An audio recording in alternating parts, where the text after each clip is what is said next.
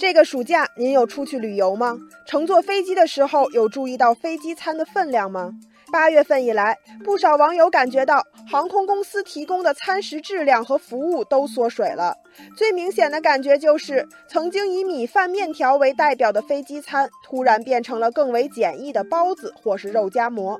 网友菲菲说：“暑假坐飞机出去玩，三个小时的飞行时间，我就拿到了一个很小的肉夹馍，还有一瓶矿泉水。”网友柠檬树附和道：“飞机餐是缩水了。”我从上海往北京飞，全价五千八百一十元的公务舱，就吃到了一份三明治，实在有点寒酸啊。网友秋雨说：“从正餐到点心，不断缩水的飞机餐，真的要退出历史舞台了吗？”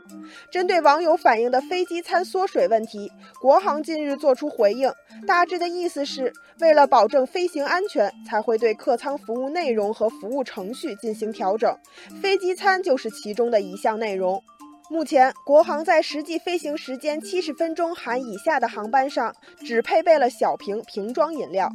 其实，不光是国航，从去年开始，天津航空、春秋航空等航空公司就已经明确取消了部分或者全部飞机上的餐食服务。原来，民航局在二零一二年颁发的关于加强客舱安全管理工作的意见中，曾经提到，乘务员在起飞后二十分钟内以及落地前三十分钟只能履行安全职责。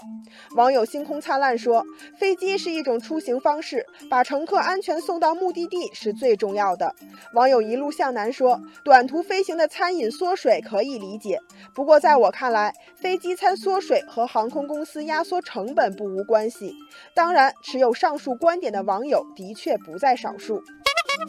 据了解，国航、南航、东航、海航四大航空公司近年来的年报显示，餐食成本占总成本的比例已经连续两年呈现下降趋势了。不少业内人士也指出，航空公司目前都在降本增效，餐食成本是可以优先压缩的项目。比如首都航空这家公司，从今年三月底开始，将经济舱细分为不同的标准，有些包含飞机餐，有些就没有飞机餐。对此，首都航空也。解释说，此举是为了减少人工开支，进而降低票价，把机上资源用于真正有需要的乘客。网友潇潇说：“都说天下没有免费的午餐，现在看来，天上的免费餐也没有了。”